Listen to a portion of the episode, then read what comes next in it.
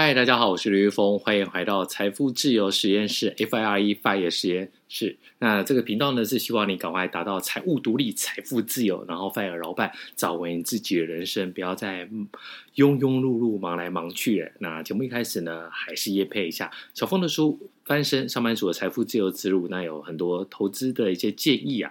那有兴趣的朋友呢，下面有这个订阅，可以上网去买。好，我们今天来讲这个银建。很多人在讲说，哎呀，房价贵成这个样子，我买不起房价。好，那建商赚的这个钵满盆满，我是不是买银建的股票就可以？我们今天来讲一下银建股里面呢，有分两种，一种是银建，一种是银造。所谓的银建呢，就是指建商。那建商通常呢，他买一块地，或者是跟政府买，那标来一块地。或者是你可以看到很多那种合建的都跟围绕，那做起来之后呢，我再请营造厂来做，营造厂来施工。那所谓的营造厂，就是我们刚才讲的营造。比较类类型的这个股票，那做完之后呢，由代销来销售，然后最后来入账，又回到了这个银建股，就是建商的股票。所以你看出来这个产业链这样子一条龙的一个做法。那么营造的部分呢，其实不用太担心所谓工料双涨的问题。反正呢，大部分啊，现在这个营造厂，尤其是大型的甲级营造，比较有知名度的，他都跟你签约说，如果工料双涨，那你这个合约必须要，呃，就是营造营造厂，它不可能自己吸收啊。如果涨价的话，你还是要把这个成本，建商这边还是要给吃下去。所以呢，如果在过去来讲，大家听到哎呀工料双涨，那会不会吃掉利润？吃掉的是建商的利润，那营造厂通常不会有什么太大的问题。好，那我们来看一下，如果你要观察房市的话，有几个领先的指标啊。第一个呢，就是所谓的住宅市场指数啊。那指数越高的话，建商跟投资客对房市的信心越高。那如果是这个指数越低的话，反反之当然就越低嘛。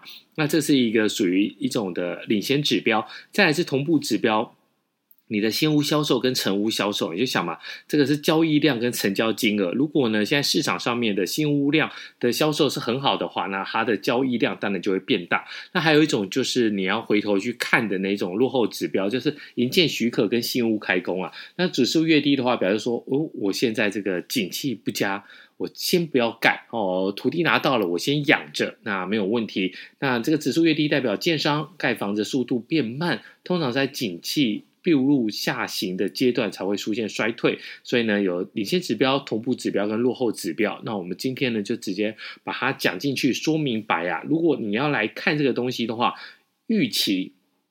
房市呢是慢慢的会回到买方市场，那目前租房的金额跟成交量还是相对的健康，特别是疫情趋缓之下，商用办公室的需求出比较比较上升的，所以呢，如果你对银建股有兴趣的话，可以着重这个营收以商办为主，那今年有新建案完工的一个公司，成长性呢当然会比较高一点。那我们来看一下这个，包括冠德二五二零。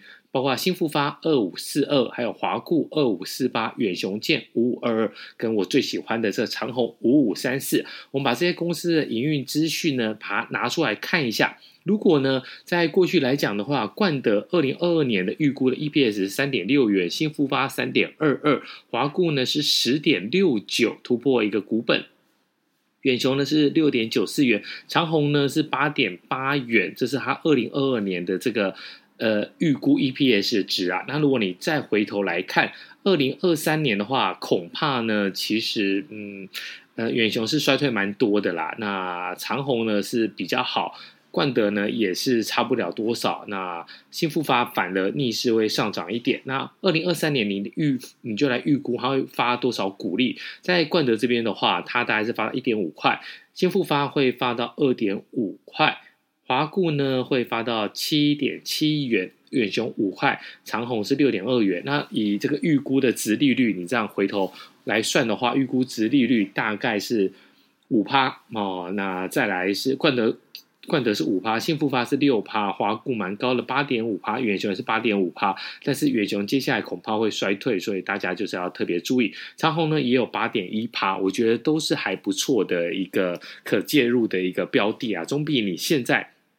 如果房价真的没有比较谈得下来的话，你现在买在高点，那恐怕不是太好。那么冠德来看的话，其实冠德是算是中大型的一个建商呀，最近也拿了很多政府的一个案子。那他在的标案，他的案件呢，都是集中在大台北地区的精华度、精华地段。那也有参与我们刚才讲的捷运共构的联合开发。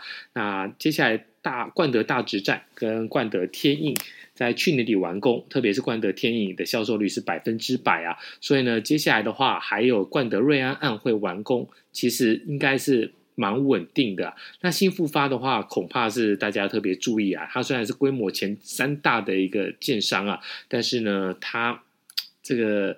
简单来讲，他最近看准的是社会住宅跟商用办公室的一个商机啊。那有四大建案会完工，分别是内湖安康段的办公室啊，还有站前新锐、文心爱乐跟 Top One，合计销售金额是三三五亿元呐、啊。那新建案会陆续完工的话，营收。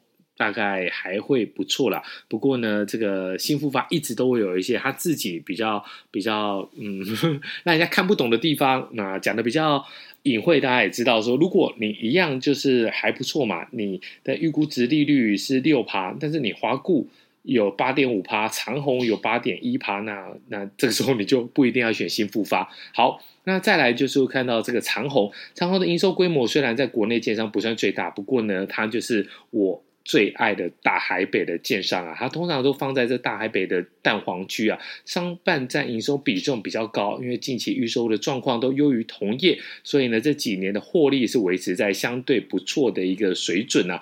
那虽然在去年下半年呢没有新案完成，那就没有这个可以来认列的营收，不过呢。今年有正大首席、中教永吉，还有行善路，就大直那边行善路的一个商办。那哎，行善路可能是内湖。那长虹、天晴等建案完工，总销售的金额大概是一百零八亿元啊。那获利回升。如果以技术面来看的话，长虹目前的股价都站在各个均线之上啊。那观察股价目前在季线、半年线的支撑较强，后续要是有回撤的话，大概就可以哎。稍微买一点，那这也就是说呢，如果你在关注房市，你发现说房市这么呃房价这么贵，一时之间买不起的话，哎，买这个营建的股票或者是营造的股票，恐怕也不是恐怕，我觉得都是一个不错的一个机会啊。那预估的 EPS 再跟大家报告一次，冠德二零二三年是有四点二八元，那新复发应该是有四点七八元，华固是一点三三元，远雄四点一三元，长虹有十二点三一元。所以呢，这些大概你也看一下，就是说，如果接下来有兴趣来布局的话，我觉得啦，首选恐怕还是长虹。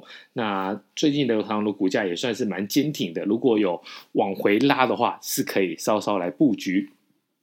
那最后呢，大家还是可以看一下这个资讯栏，如果有机会的话，再帮小峰买小峰写的书《翻身上班族的财富自由之路》。其实，在写这本书的时候呢，小峰还在上班，但是越写，其实有时候你文字就是有这种力量。你越写之后呢，哎，好像把这个过去的故事稍微厘清一下。